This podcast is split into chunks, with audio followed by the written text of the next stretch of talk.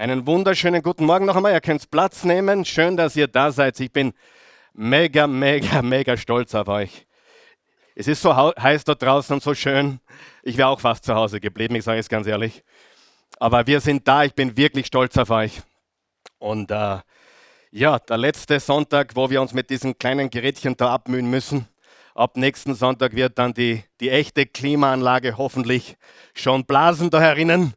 Also wenn alles passt, Dienstag, Mittwoch, Donnerstag wird installiert.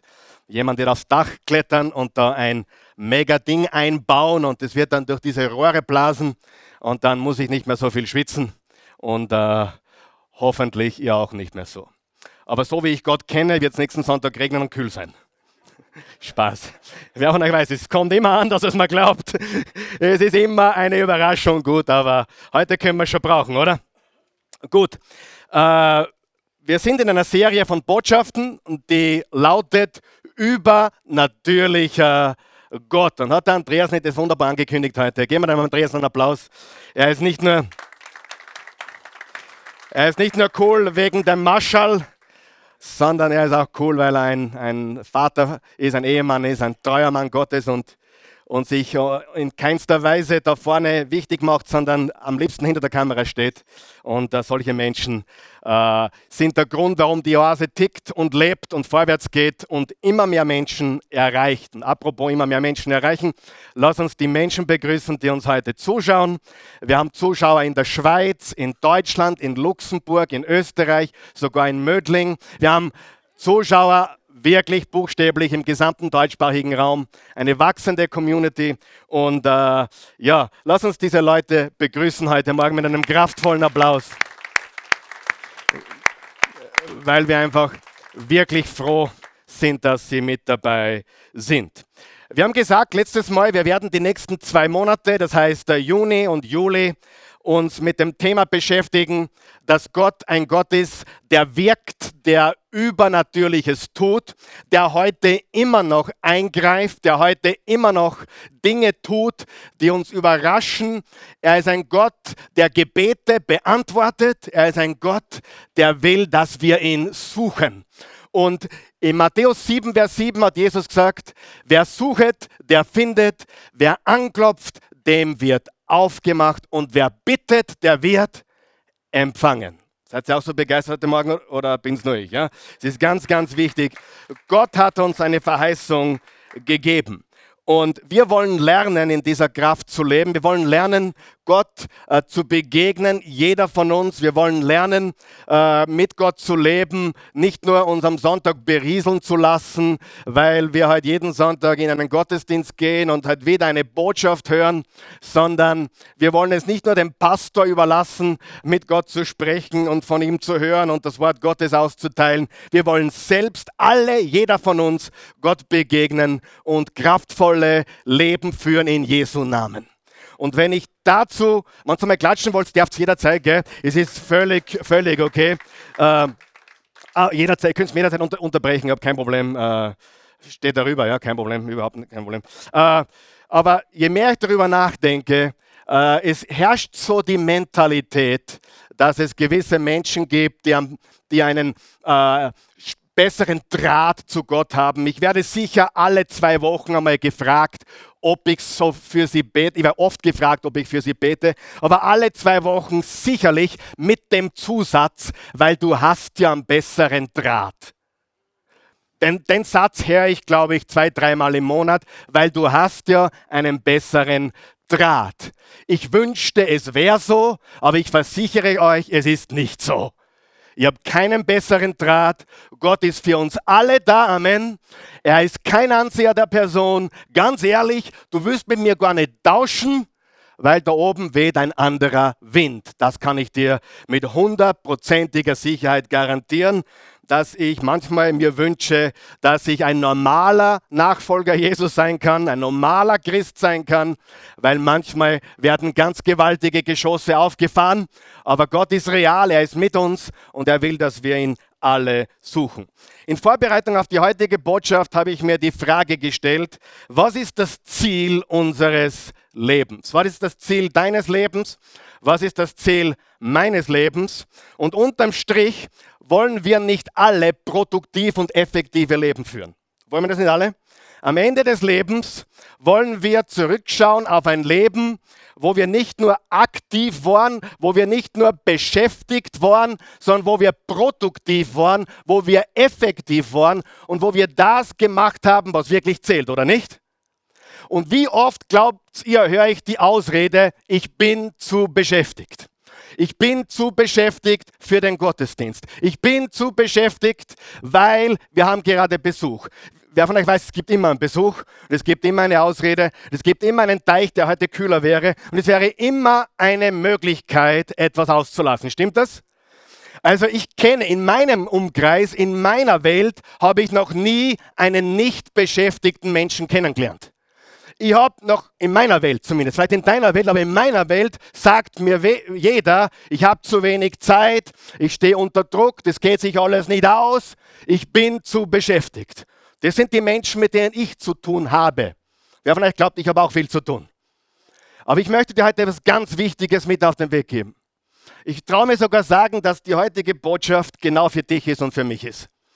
Und die heutige Botschaft könnte, wenn du es zulässt, dein Leben sowas von radikal verändern, dass es gar nicht stärker geht.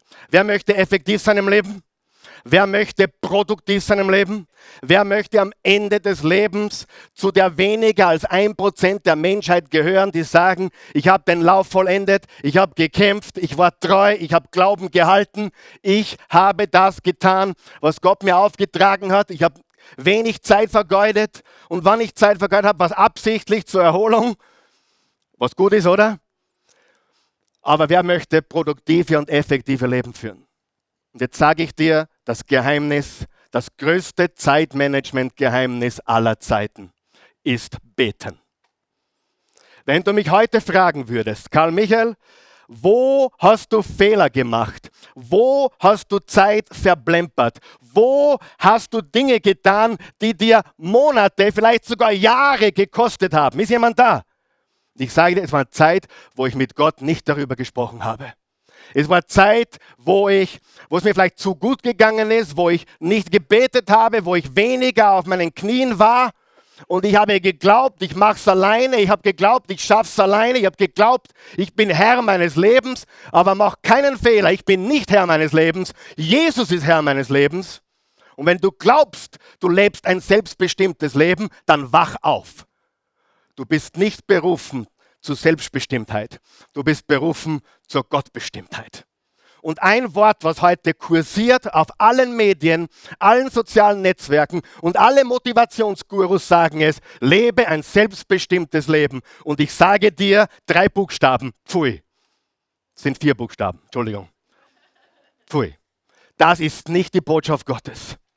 Und viel der Motivationslehre oder Selbst Entwicklungs- oder selbst äh, persönliches Wachstumsszene führt Menschen eigentlich von Gott weg als zu ihm.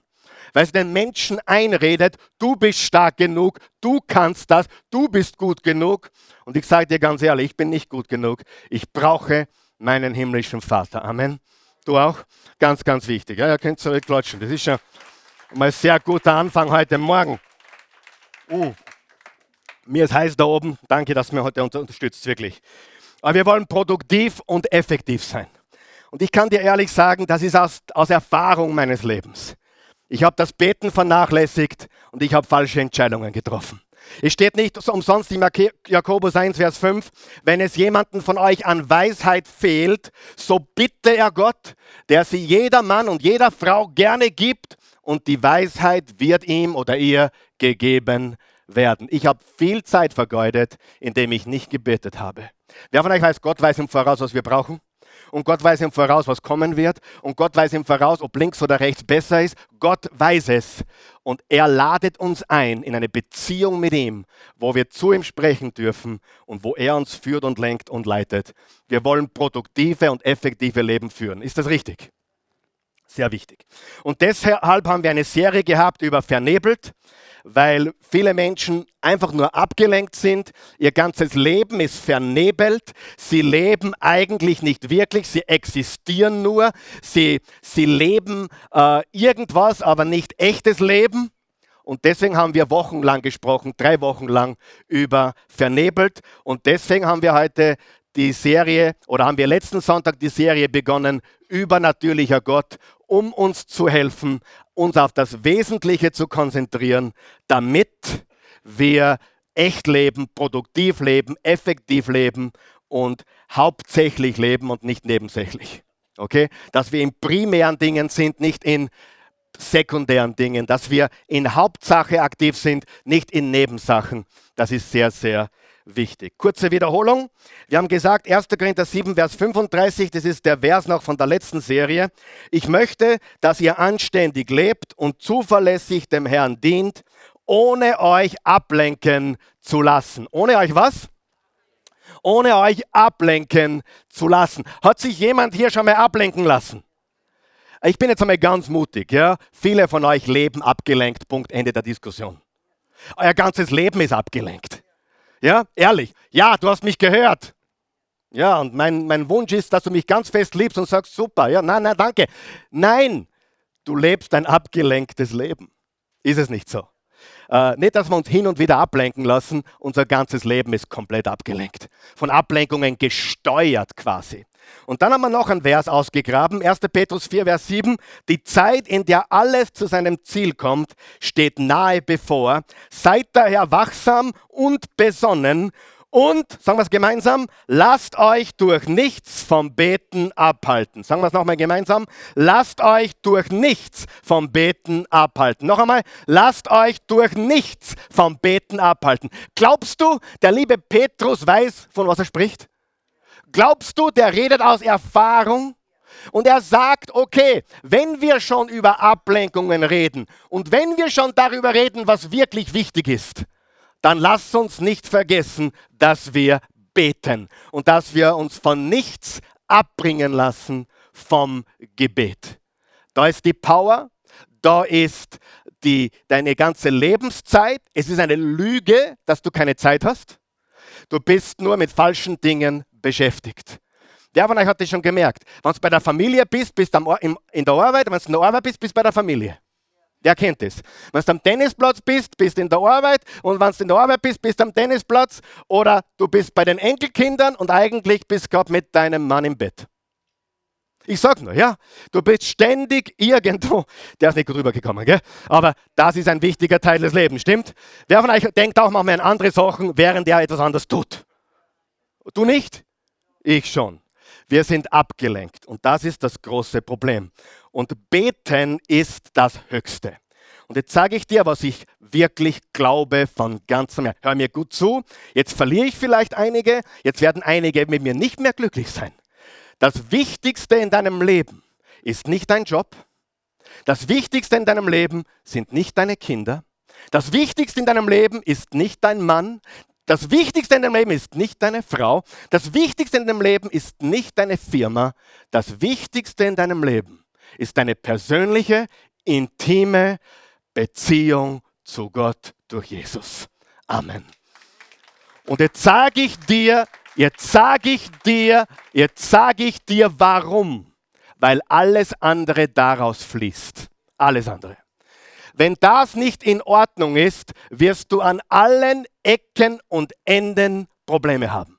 Wenn das aber das Zentrum ist, wenn das das Zentrum deines Lebens ist, und darum sage ich immer wieder, Jesus ist nicht Teil meines Lebens, Jesus ist mein Leben. Er ist das Zentrum meines Lebens. Wenn das in Ordnung ist, dann fließt alles andere daraus heraus. Weißt du, warum ich die Christi liebe? Als zweitwichtigste Person in meinem Leben nach Jesus und warum ich ihr treu bin und warum ich keine andere Frau anschaue und wann ich einmal hinschaue, schaue ich schnell wieder weg.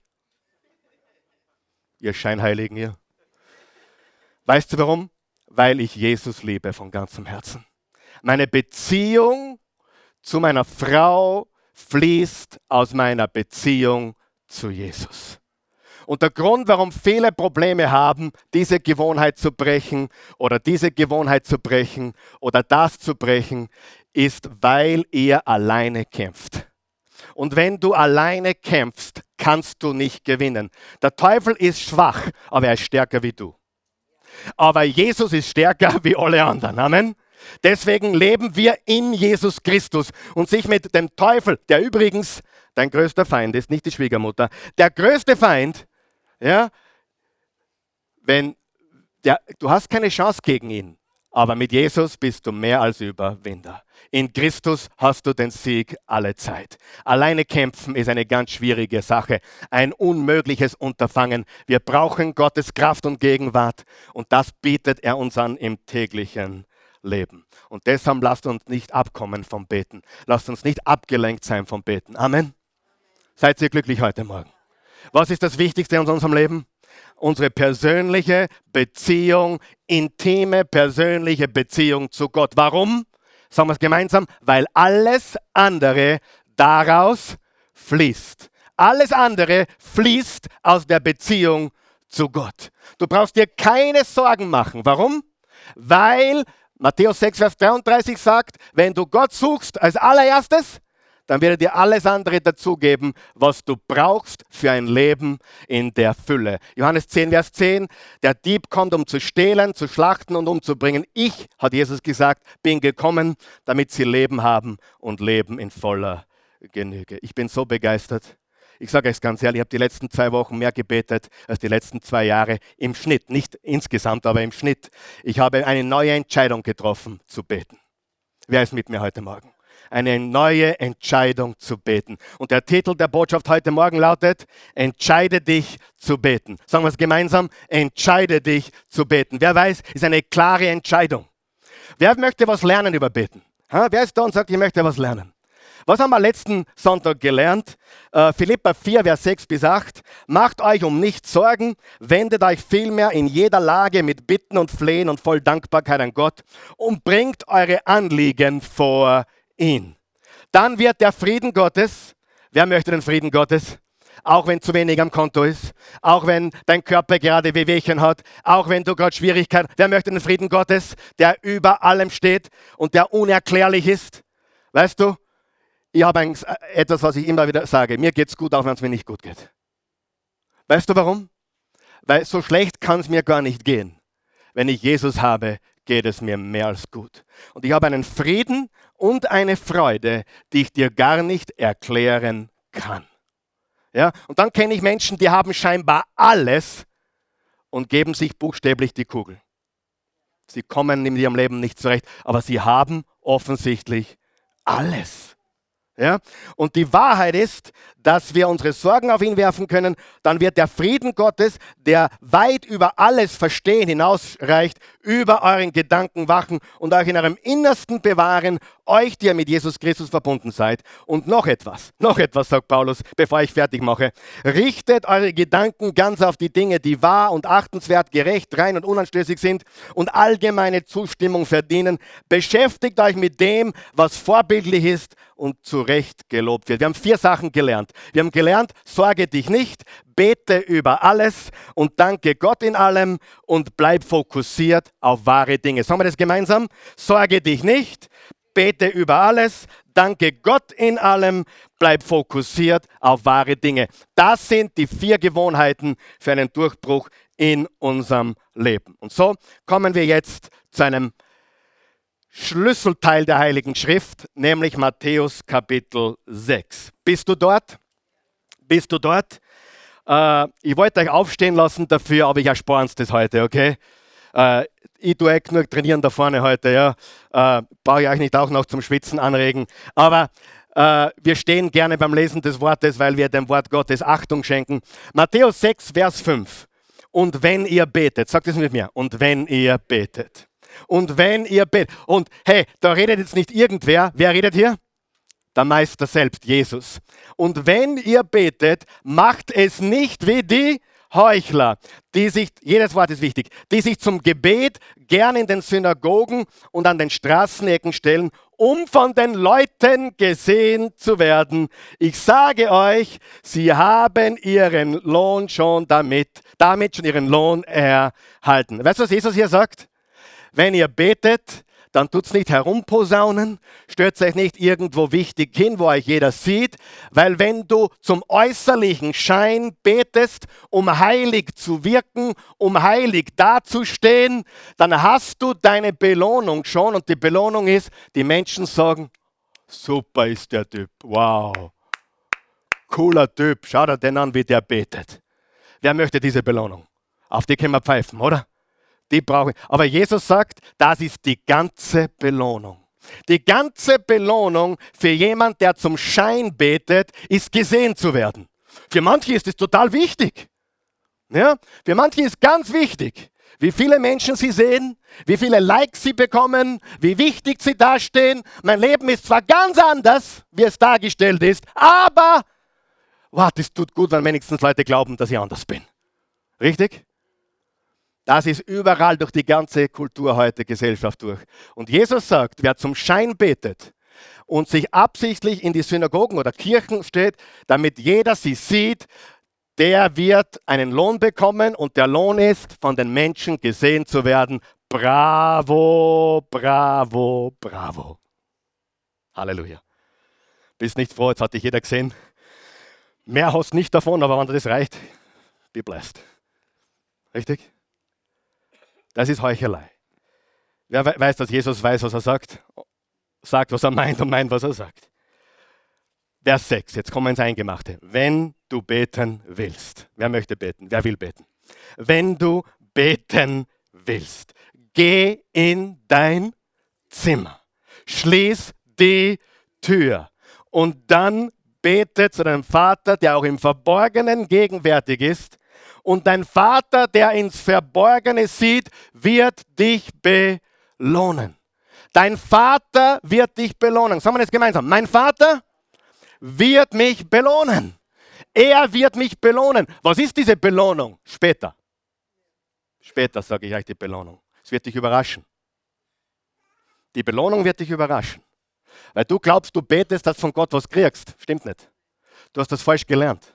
Wir beten nicht, um von Gott was zu bekommen. Was? Ja. Wir beten, es gibt was viel Schöneres, wer weiß das? Nämlich die Anerkennung Gottes, die Freude Gottes, der Frieden Gottes. Gibt uns Gott hin und wieder, manchmal öfters, die Dinge, die wir bitten? Ja. Aber lesen wir weiter. Lesen wir weiter. Beim Beten sollt ihr nicht leere Worte aneinander reihen, wie die Heiden, die Gott nicht kennen. Sie meinen, sie werden erhöht, wenn sie viele Worte machen. Macht es nicht wie sie. Pass auf, was jetzt steht. Macht es nicht wie sie. Denn euer Vater weiß, was ihr braucht, und zwar schon bevor ihr ihn darum bittet. Jetzt habe ich ihm gebeten, dass er mich heilt. Darf ich dir was sagen? Gott weiß, dass du Heilung brauchst. Gott weiß, dass dein Konto überzogen ist und dass du Kohle brauchst. Wer hat es gewusst, dass er das weiß? Wer ist froh, dass es der Pastor nicht weiß? Ich auch. Aber er weiß, bevor wir ihn darum bitten. Weißt du, was Jesus hier sagt? Legt nicht so viel Augenmerk auf das, was ihr braucht. Wir beten nicht deswegen, weil wir von Gott etwas wollen. Es ist viel größer. Sag mal viel größer. Es ist viel größer. Es ist weit größer als gib mir, gib mir, gib mir. Ich, mir, mein, mein und mir, wir vier.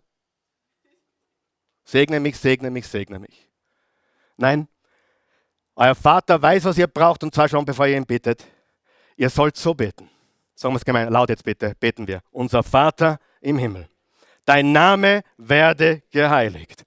Dein Reich komme. Dein Wille geschehe. Auf der Erde, wie er im Himmel geschieht. Stopp. Was beten wir als allererstes? Dass der Name Gottes groß wird. Dein Name, sag mal sein Name. Sein Name sei verherrlicht. Sein Name sei groß gemacht. Dann dein Wille geschehe. Nicht mein Wille, sondern dein Wille. Wer weiß, dass der Gottes Wille manchmal anders ist wie deiner? Und jetzt sage ich dir, was es war auch bei Jesus so und der war perfekt. Also mach dir keine Sorgen, dass du ein schlechter Mensch bist oder, oder Gott dich nicht erhört. Jesus hat gesagt, nicht mein Wille, sondern dein Wille. Und was ist passiert? Nicht der Wille Jesus, sondern der Wille Gottes. Er hat gesagt, ich mache, was du willst. Punkt, Ende der Diskussion.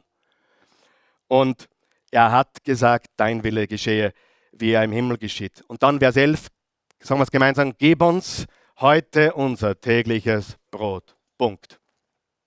Nicht mehr. Gib mir das, was ich brauche. Gott, versorge mich mit dem, was ich brauche. Vers 12, und vergib uns unsere Schuld, wie auch wir denen vergeben haben, die an uns schuldig geworden sind. Und lass uns nicht in Versuchung geraten, sondern errette uns von dem Bösen. Und dann steht noch, denn dein ist das Reich und die Kraft und die Herrlichkeit in Ewigkeit. Amen. Er beginnt mit dein Reich komme, dein Wille geschehe, dein Name sei geheiligt. Und am Schluss, dein ist das Reich und die Kraft und die Herrlichkeit. Und mittendrin ein kleiner Satz, gib uns heute unser tägliches Brot. Wer glaubt oder kann sich vorstellen, dass wir beten vielleicht schon lange falsch verstehen? Warum? Ich habe meinen Kindern, die Christen und ich haben unseren Kindern nie vorgefertigte Gebete gelehrt. Komm, Herr Jesus, sei unser Gast und segne, was du uns beschert hast. Zum Beispiel. Haben wir nie getan. Weißt du warum? Wir wollen keine Plapperer, sondern wir wollen Menschen, die in eigenen Worten Jesus Danke sagen. Ich bin nicht gegen diese Gebete, wenn sie vom Herzen kommen. Aber wir haben die einfach die Entscheidung getroffen, wir bringen unseren Kindern keine vorgefertigten 0815 Gebete bei, die sie irgendwo nachsagen gelernt haben, auswendig gelernt haben. Wir wollen, dass Menschen, auch unsere Kinder, direkt mit unserem himmlischen Vater reden. Amen. Und Jesus hat gesagt, plappert nicht wie die Heiden. Das sind einfach noch plappern. Ja? Sondern es muss vom Herzen kommen. Und ich sage dir was, beten ist der größte, uh, das ist wichtig, schreibt das auf. Beten ist der größte Zeitsparer. Ich, mich flasht es immer wieder, wenn Jugendliche, Studenten, die, die, die Matura machen müssen in wenigen Wochen oder weiß nicht, ob schon vorbei ist, keine Ahnung, hoffentlich, ja, oder kommt erst. Oder Studenten, die, die eine große Doktorarbeit oder, oder keine Ahnung was, Magisterarbeit haben. Die haben oft Immer wieder höre ich, ich komme diesen Sonntag nicht, weil ich muss lernen. Und ich darf es nicht laut sagen, aber ich sage es jetzt laut. Das ist so ziemlich das Dümmste, was man machen kann, oder? Nein, nichts gegens Lernen, im Himmels Willen. Meine Eltern würden sich heute noch wünschen, ich hätte mehr gelernt. Aber wer von euch glaubt, Gott suchen spart Zeit? Und wenn du zwei Stunden investierst oder eineinhalb Stunden am Sonntag, zwei Stunden mit Herfahrt und Zurückfahrt und du den Rest Jesus übergibst, glaubst du, es kommt was Besseres außer wie sonst? Gott suchen ist der größte Zeitsparer. Ich verstehe natürlich die Menschen. Sie wollen sich gut vorbereiten. Ist auch gut, dass du arbeitest, dich gut aber bitte zweige keine Zeit ab von der Zeit mit Gott. Haben wir das verstanden? Das ist so wichtig. Okay? Gut. Heute Willkommen zur Einleitung. Heute möchte ich euch fünf Dinge geben. Fünf Dinge aus dem Gebetsleben, aus dem persönlichen Gebetsleben von Jesus. Sieh, Jesus ist nicht nur unser Retter, er ist auch unser Lehrer. Und ich möchte dir jetzt fünf Dinge geben. Fünf Dinge. Bitte, jetzt kommen wir zum Hauptteil der Botschaft. Ja? Wenn du bis jetzt nicht aufgepasst hast, bitte hör mir jetzt gut zu. Da, die nächsten fünf Dinge haben das Potenzial, dass du ab heute ein Leben führst wie noch nie zuvor. Ja.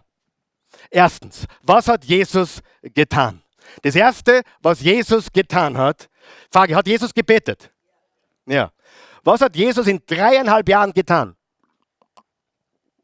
Er hat in dreieinhalb Jahren Geschichte geschrieben wie sonst niemand, oder? Ich meine, der ist 33,5 geworden. Wer kennt aber 33-Jährige, die noch nichts getan haben? Ja? Wer kennt aber 47-Jährige, die noch nicht viel getan haben? Aber 33,5 und er hat Geschichte geschrieben und ist erst mit 30 aufge aufgetreten. Hat er Zeit zum Beten? Ja oder nein? Hat er einen Stress gehabt? Ja oder nein? War er relaxed? Er hat keinen Stress gehabt übrigens. Und er war relaxed. Hat er viel zu tun gehabt? Bestimmt. War er viel unterwegs? War er fit? War er durchtrainiert? Absolut. Geh einmal 30 Kilometer am Tag. Jeden Tag. Dann wirst du sehen, wie durchtrainiert du bist. Ja? Das Erste, was wir von Jesus lernen, bitte hör mir zu. Jesus hatte eine Zeit zu beten. Markus 1, Vers 35. Früh am Morgen, unterstreicht ihr bitte früh am Morgen, als es noch völlig dunkel war, stand Jesus auf. da verlieren wir einige, oder? Früh am Morgen, als es noch völlig dunkel war, stand Jesus auf, verließ das Haus und ging an einem einsamen Ort, um dort zu beten. Was hatte Jesus?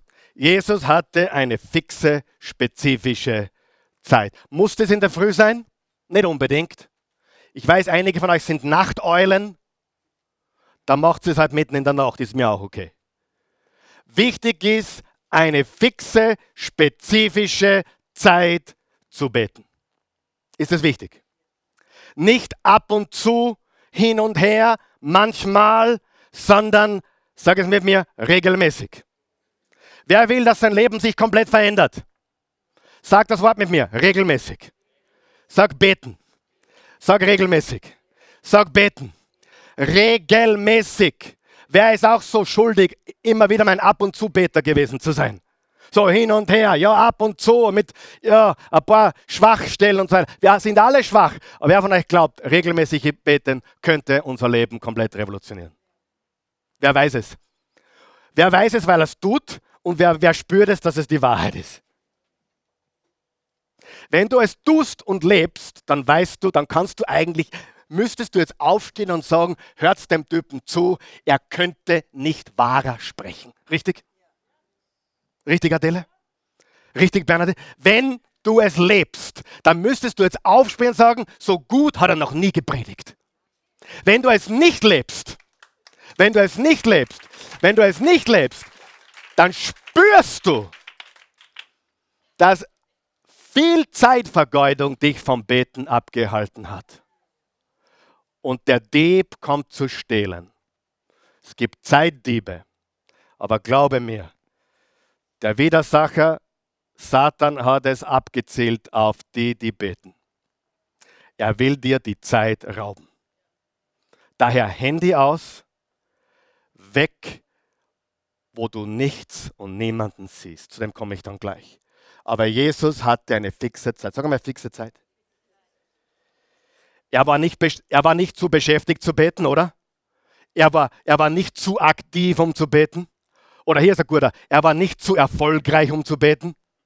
Wer kennt ein paar Leute, die sind zu erfolgreich, um zu beten? Denen geht es gerade zu gut. Ja? Lukas 5, Vers 16. Er aber zog sich immer wieder in einsame Gegenden zurück und betete. Immer wieder. Immer wieder. Jesu Gebetleben war nicht zufällig, es war absichtlich, es war nicht flüchtig, es war nicht ab und zu, es war regelmäßig, es war geplant, es war getimed. Wer von euch plant einen Doktortermin? Wer plant, wann er einen Anwaltstermin hat? Wer plant einen Zahnarzttermin? Wer plant geschäftliche Termine? Niemand von euch, ihr habt kein Leben, oder? Jeder von uns tut das. Aber sollten wir unsere Zeit mit Gott planen? Hundertprozentig. Wer spürt, das könnte dein Leben verändern? Lukas 9, Vers 18. Weißt du, warum Jesus vor jedem Menschen furchtlos stehen konnte? Weil er zuerst vor seinem Vater gestanden hat. Willst du das Geheimnis wissen, wie du furchtlos vor jedem Menschen stehen kannst, ohne Angst? wenn du stehst vor deinem Gott, vor dem Thron der Gnade. Du wirst keine Angst haben vor Königen, weil du bist vor dem König der Könige gestanden. Du hast keine Angst vor irgendwelchen Herren oder Herrschern, weil du bist vor dem Herrn der Herren gestanden. Ich sage dir, das ist so wichtig. Jesus hatte eine Zeit zum Beten. Zweitens, Jesus hatte einen Ort zu beten. Bevor wir zu dem kommen, Frage, hast du Zeit zu beten? Hast du eine Zeit, wo du alles zur Seite legst?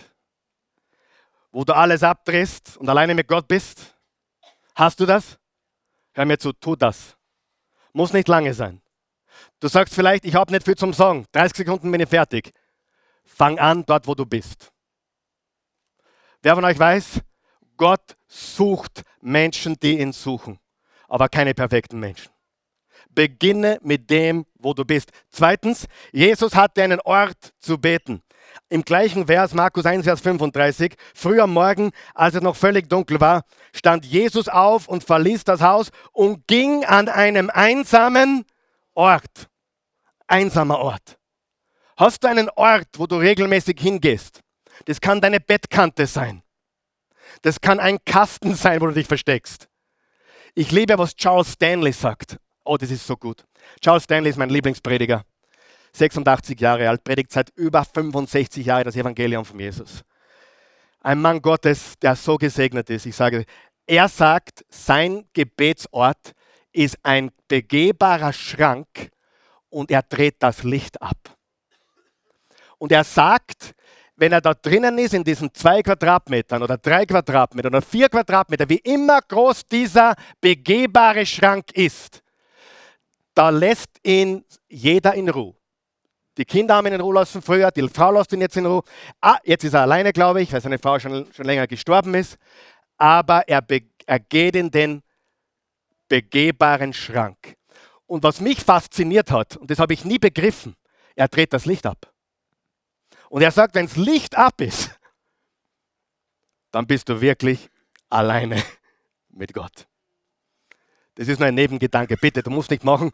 Und vor allem, wenn du auf den Berg gehst oder in die Wüste gehst oder auf ein Feld gehst, wird es nicht immer finster sein.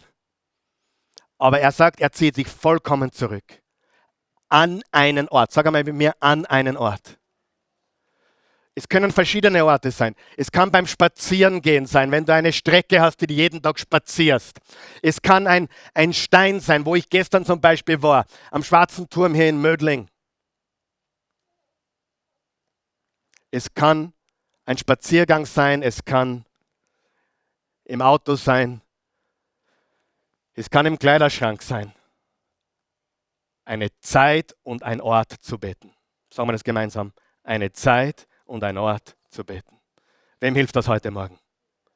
Bitte beginne das. Ich bitte dich, beginne das. Eine Zeit und ein. Er zog sich zurück. Wir wissen, er zog sich oft zurück in den Garten von Gethsemane. Ich meine, dort hat er die letzten Stunden verbracht vor seiner Kreuzigung. Aber er war oft dort in diesem Olivenhain außerhalb am Ölberg, außerhalb von Jerusalem. Die Bibel sagt, er ging auf ein Feld, er ging in die Wüste und er stieg auf einen Berg, um zu beten. Zeit und Ort. Ist das wichtig? Drittens, Jesus betete laut. Hörbar. Hörbar mit dem Mund. Wer von euch glaubt, es ist wichtig, mit dem Mund zu beten? Ja? Äh, ich möchte dazu etwas sagen. Es gibt Zeiten und Plätze, da ist es nicht, sag einmal nicht, nicht angebracht, laut zu beten. Am Arbeitsplatz zum Beispiel. Wenn dein Computer gerade eingeht, bitte geh nicht auf die Knie, heb die Hände und sag, Herr, schenk mir Weisheit, damit ich weiß, was mit dem Computer nicht stimmt und leg ihm die Hände auf, im Namen Jesus sei geheilt. Bitte mach das nicht. Dämonen raus! Wer von euch weiß, somit würdest du dem Namen Jesu Rufschädigung betreiben. Wer weiß das? Es ist nicht immer und überall angebracht, laut zu beten. Wenn du im Flugzeug sitzt mit 200 anderen Mitpassagieren und du beginnst deine Hände zu heben und Gott laut Loblieder zu singen, dann werden ein paar was dagegen haben. Es ist kein Platz, aber jetzt hör mir gut zu. Es ist immer richtig und angebracht, still zu beten. Amen. Das kann man immer und überall. Und nachdem ich das jetzt klargestellt habe, sage ich trotzdem mit aller Entschlossenheit, wenn du betest, bete laut. Bete laut. Wenn du alleine bist, bete laut. Wenn du mit einer Gruppe von gläubigen Christen zusammen bist, bete laut, hörbar. Sprüche 18, 21, Tod und Leben liegen in der Gewalt der Zunge. Deine Worte sind wichtig. Bitte sag nicht, ich habe eben den Gedanken gebetet. Ist okay aber sprich es aus, bete laut. Matthäus 26, 39, und er ging ein wenig weiter, fiel auf seine, sein Angesicht und betete und sprach, unterstreicht er sprach. Er sprach, wenn man spricht, muss man den Mund aufmachen, oder? Mein Vater, wenn es möglich ist, so gehe dieser Kelch an mir vorüber. Doch nicht wie ich will, sondern wie du willst. Lukas 11, Vers 1. Jesus hatte unterwegs Halt gemacht und gebetet. Darauf bat ihn einer seiner Jünger, Herr, lehre uns beten. Wie kommen Sie auf die Idee zu sagen, Herr, lehre uns beten? Sie haben ihn gesehen und gehört. Wer hat auch seine, wer hat seine Eltern beten gesehen und gehört? Darf ich fragen? Ich kann mich noch sehr gut erinnern, ich war ein junger Bub. Ich war 13, 14, 15 und ich bin oft, äh, bevor ich in die Schule ging, ins Wohnzimmer gekommen und habe meine Eltern, vor allem meinen Vater, auf den Knien gesehen, wie er betet. Diese, diese, dieses Bild sehe ich heute noch vor mir. Ich habe meine Großmutter beten gehört. Ich habe beide Großmutter beten gesehen und gehört. Die waren katholisch. Wer von euch weiß, es ist wichtig, dass unsere Nachkommen uns beten sehen und hören. Nicht, weil wir es aufdrängen. Wer von euch weiß, wir sind im Kämmerchen und sie sind neugierig. Ja, wer war auch neugierig? Was sagt er? Betet er über mich? Betet er für mich? Was macht er? Was sagt er? Und versteht ihr, was ich meine? Laut zu beten. Nicht in der Öffentlichkeit. Nicht um gesehen zu werden, sondern um vom Vater gehört zu werden und er wird dich belohnen. Da ist Kraft in deinen Worten. Viertens, Jesus betete für Menschen namentlich. Er betete für Jesus namentlich. Jesus betete für Menschen namentlich. Er betete für seine Familie und Freunde beim Namen. Schau, es steht im Lukas 22, Vers 31 bis 32. Simon, Simon, der Satan hat sich erbeten, euch schütteln zu dürfen wie den Weizen im Sieb. Ich aber habe für dich gebetet, dass du deinem Glauben nicht verlierst. Wenn du dann umgekehrt und zurückgekommen bist, unterstreiche zurückgekommen, stärke deine Glaub, den Glauben deiner Brüder. Jesus hat spezifisch für Simon Petrus gebetet. Wer glaubt, dass Satan unsere Familien targetiert? Wer glaubt, dass Satan unsere Frauen und Männer targetiert? Wer glaubt, dass er unsere Kinder targetiert? Ich kann ehrlich sagen, heute ist Vatertag. Alles Gute an die Väter. Danke an all die Väter.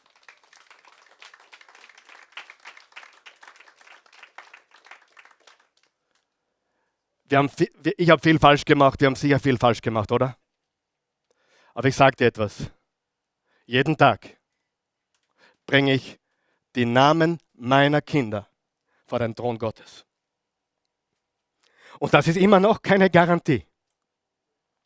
Es ist keine Garantie, dass alles so wird, wie ich das will. Aber jeden Tag, namentlich, sag einmal namentlich, namentlich bringe ich meine Söhne und meine Tochter vor den Thron des Allmächtigen. Namentlich. Simon, Simon, der Satan hat sich erbeten, euch schütteln zu dürfen wie den Weizen. Unsere Kinder sind Gefahren ausgesetzt, wahrscheinlich wesentlich größer als zu meiner Generation. Bringe deine Kinder namentlich vor den Thron Gottes. Ich sage dir, Satan hat auf sie abgezielt. Vor allem, wenn du Jesus folgst. Bring den Namen deiner Frau vor den Thron Gottes, namentlich täglich. Bring den Namen deines Mannes vor den Thron Gottes, namentlich täglich. Und wenn doch noch Zeit übrig bleibt, bei mir bleibt nicht mehr viel Zeit übrig bei so vielen Kindern, ja, dann bete auch noch für andere. Tue ich sowieso, aber nicht für alle namentlich natürlich, aber bete namentlich für deine Kinder. Sie sind in großer Gefahr. Und darf ich ganz ehrlich mit euch sein? Es war nicht geplant, was ich jetzt sage. Einige von euch haben Kinder im Alter von 9, 10, 11 Jahren. Sehr viel wird sich ändern die nächsten fünf Jahre. Ich habe das nie für möglich gehalten, was für eine Veränderung ich als Teenager dann war und auch die Teenager heute sind. Ist ganz normal.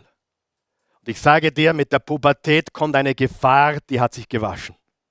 Und ich weiß heute, was es bedeutet. Kinder unter 10 Jahre sind einfach. Kinder über 12, 13 Jahre sind eine ganz andere Kategorie. Ich gehe sogar so weit. Kleine Kinder sind einfach. Windel wickeln, hahaha. Hintern putzen. Hello. Du glaubst, Hintern putzen ist ein Problem?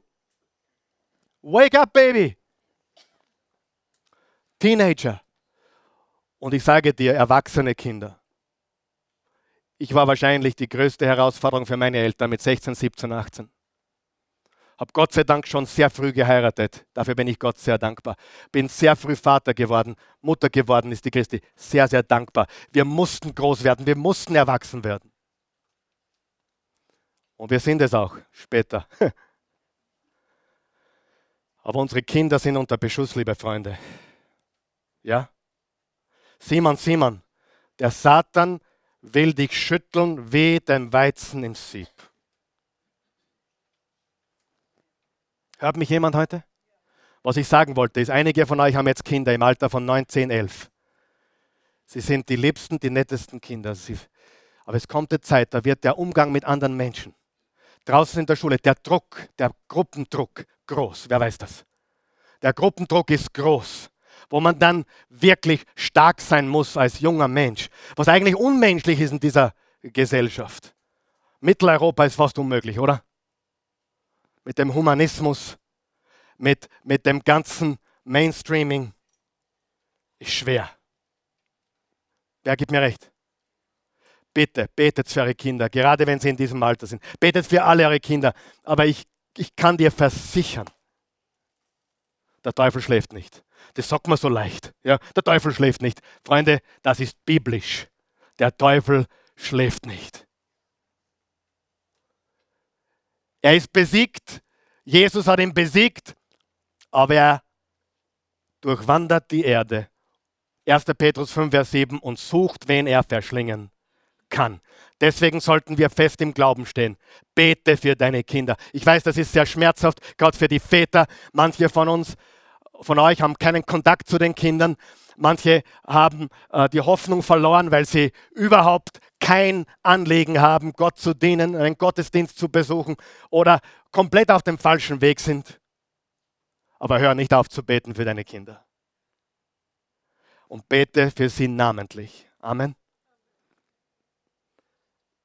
Und fünftens, damit schließen wir. Jesus betete oft mit anderen. Lukas 9, Vers 27 bis 28. Glaubt mir, einige von denen, die hier stehen, werden nicht sterben, bis sie das Reich Gottes gesehen haben. Etwa acht Tage nachdem Jesus das gesagt hatte, nahm er Petrus, Johannes und Jakobus mit sich und stieg auf einen Berg, um zu beten. Wem hatte er mit? Seine drei Besties, seine drei besten Freunde. Wie heißen sie? Johannes, Jakobus und Petrus. Er nahm sie mit. Was würde passieren, wenn du eine Dreier-, Vierer-Bande gründest zum Beten? Eine Betbande. Ha? Eine Betgruppe zu viert, zu dritt, zu viert. Macht es bitte. Und betet. Dort, wo ihr seid. Drei, vier Frauen, drei, vier Männer, zwei, zwei Paare, whatever. Bete mit anderen. Matthäus 18, ich sage euch, alles, was ihr auf der Erde binden werdet, wird im Himmel gebunden sein. Und alles, was ihr auf der Erde lösen werdet, wird im Himmel gelöst sein. Und noch, noch etwas sage ich euch, wenn zwei von euch hier auf der Erde darin eins werden, um etwas zu bitten, was immer es auch sei, dann wird es ihnen von meinem Vater im Himmel gegeben werden. Denn wo zwei oder drei in meinem Namen versammelt sind, da bin ich in ihrer Mitte. Er spricht das über das Beten. Zwei oder drei in meinem Namen. Wer glaubt, dass Gebet powerful ist, kraftvoll ist? Wer glaubt, dass das dein Leben verändern könnte? Wer glaubt das wirklich, ehrlich jetzt? Wenn du beginnst zu beten, regelmäßig. Ja? Ich sage dir, es ist die absolute Wahrheit. Und wenn du es nicht tust, du gehst Kerzen gerade am Leben vorbei. Wiederholen wir diese fünf Punkte. Erstens, wir brauchen eine Zeit zu beten. Zweitens, wir brauchen einen Ort zu beten oder Orte. Drittens, wir sollten laut beten. Viertens, wir sollten für gewisse Menschen namentlich beten. Und fünftens, wir sollten mit, gemeinsam mit anderen beten. Wenn du verheiratet bist, bete mit deiner Frau, mit deinem Mann, betet miteinander. Beten ist so kraftvoll. Und was hat Jesus gesagt? Geh in dein Zimmer, schließ die Tür, bete zu Gott im Geheimen und dein Gott, der ins Verborgene sieht, wird dich öffentlich belohnen. Was ist die Belohnung? Ja, damit ich gesund werde, oder? Nein. Damit ich endlich mein, mein Konto übergeht? Nein, falsch, falsch. Was ist jetzt die Belohnung? Die Belohnung ist, und ich sage dir aus Erfahrung, es gibt nichts Schöneres. Die Belohnung ist die spürbare, erlebbare, intime, persönliche Gegenwart, Beziehung zu Gott dem Allmächtigen und seinem Sohn Jesus Christus. Liebe Freunde,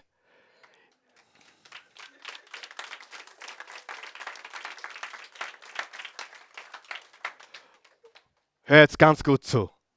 Beim Beten ging es noch nie um dich. Das hast du nie gehört, gell? Beim Beten ging es noch nie um dich oder um mich. Beim Beten geht es immer um ihn. Dein Reich komme, dein Wille geschehe. Geheiligt werde dein Name. Gib uns heute unser tägliches Brot. Halleluja. Will Gott dich versorgen? Ja. Aber sag mit mir, es ist größer. Es ist größer.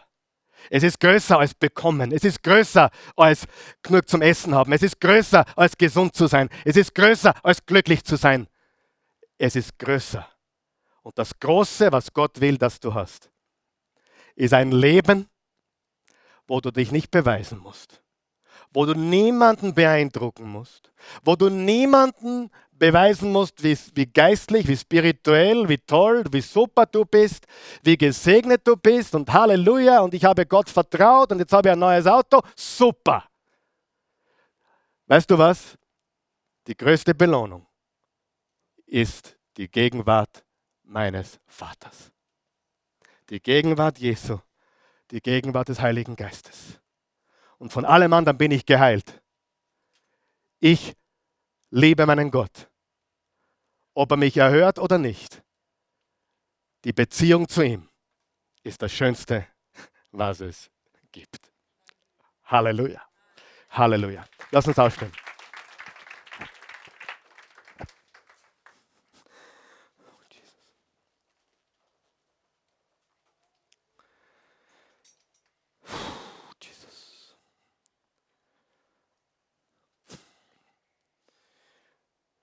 Himmlischer Vater, wir sind so dankbar heute.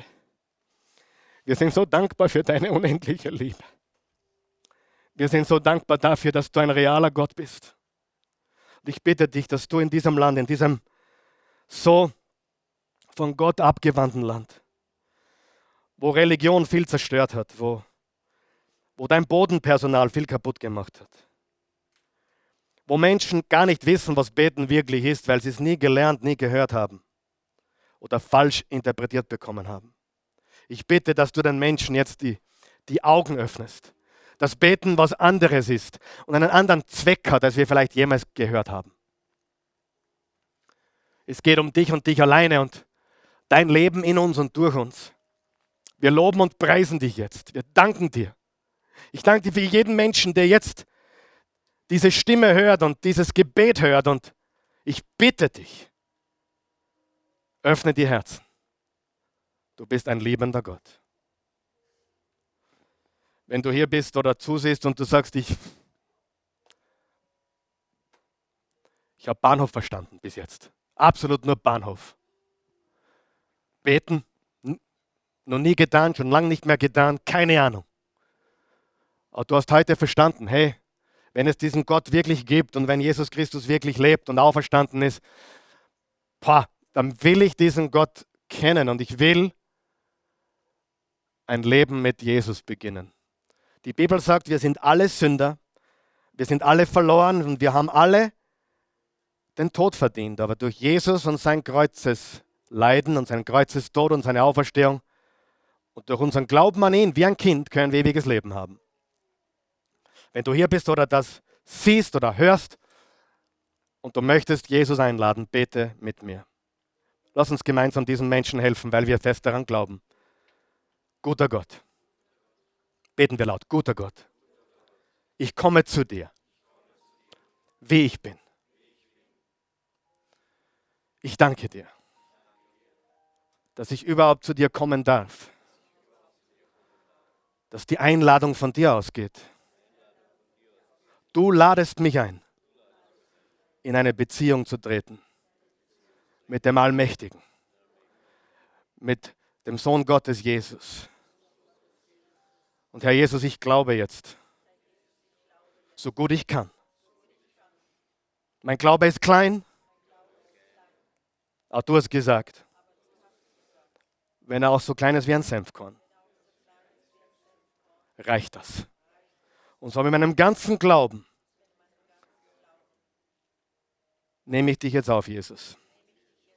Und ich sage, du bist mein Retter, du bist mein Herr, du bist mein Erlöser, sei mein Hirte, sei mein bester Freund. Ich komme zu dir und ich glaube, du bist auferstanden. Du lebst. Lebe in mir.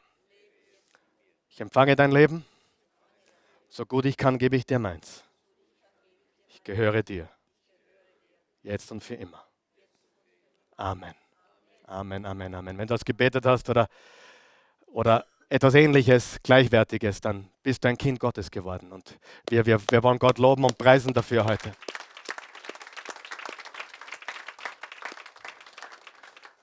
bevor die Bernadette kommt, ich möchte noch beten. Wenn du hier bist und sagst, wow, ich möchte beten. Ich möchte heute die Entscheidung treffen, zu beten.